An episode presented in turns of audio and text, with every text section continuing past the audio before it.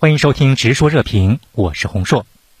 教协和民阵相继宣布解散，可以说是大快人心。那目前呢，还有香港记协、职工盟、大律师工会、护士协会等等，也被认为是行为不端。请教一下李女士啊，自从香港国安法落地生效之后，对于这些以专业之名行乱港之实的这些团体，有着什么样的一种打击作用？我们知道呢，在香港国安法呢出台之前呢，一些组织啊，或者是一些个人呢，他们或多或少。啊，有一些行为呢是触犯到香港国安法规定的这种呃，至少是四种罪行里边的三种罪行，比如说呃分裂国家呀、颠覆国家政权呀，或者是勾结呃境外的或者是外国的这种势力呢来危害国家安全。呃，在香港国安法实施之后呢，这样的行为呢在香港呢就是没有空间了。呃，这样呢就对于整个香港的这种社会环境啊，包括这种社会舆论啊，都是有正面的影响的，就有利于呢特区政府呢更好的。就是发展这个经济，改善民生。呃，香港特区政府呢和各界的有识之士呢就不应该在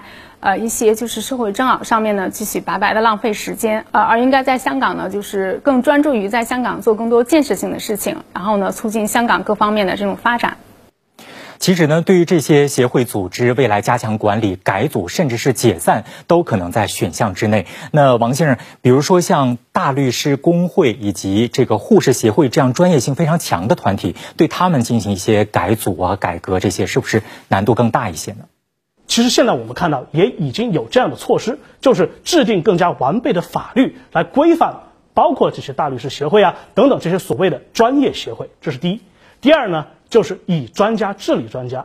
爱国爱港，愿意啊，他自己认可自己是中国人的身份，愿意保家卫国，保住自己的家园香港的繁荣的这样的一批真正的专家，他也加入其中，他也在这些组织里面发挥越来越大的作用。只有这样，才能形成风清气正的啊这样的，不管说叫企业文化，还叫 NGO 文化，叫组织文化。总而言之，有这样真正的专家进去之后，第一。他能够把握正确的方向。第二，他们能够用自己的专业的特长，去让这个专业的组织啊啊，朝着正确的正道上去发展。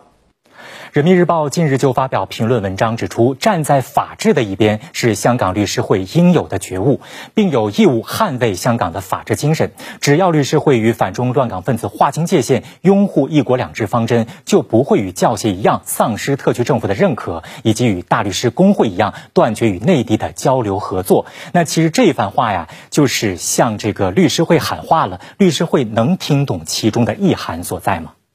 他能否明白其中的意涵呢？我觉得就是取决于啊这些协会他们内部的博弈，因为我们知道他不是一个人，他不是一张嘴，他有不同的人，协会内部也有不同的派系。那么他们中有的人可能比较顽固啊，还是死守着过去的那套教条，不愿意把自己这个协会发展的目标啊和香港人民的福祉相结合起来。但是呢，有一些可能会有啊新人新想法，他们能够正确的认识到香港未来是属于香港人民的，不是属于前面的宗主国殖民国的。他们要想这个协会真正的可持续的长足的发展，必须把自己利益和香港人民和中国人民的利益结合在一起。那么走这个正确道路，那么我们当然希望这些派系、这些走正道的人能够在组织内部有更大的发言权。当然，我们在看到，其实过去的三五年，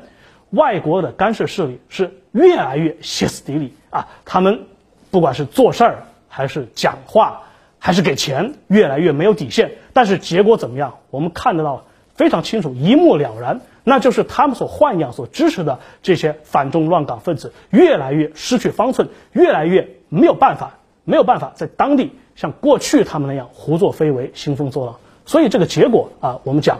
就是外部势力的干涉，这应该是显界之极啊，可以忽略不计了。好，今天的内容就讨论到这里，感谢您的收听，我们下期再见。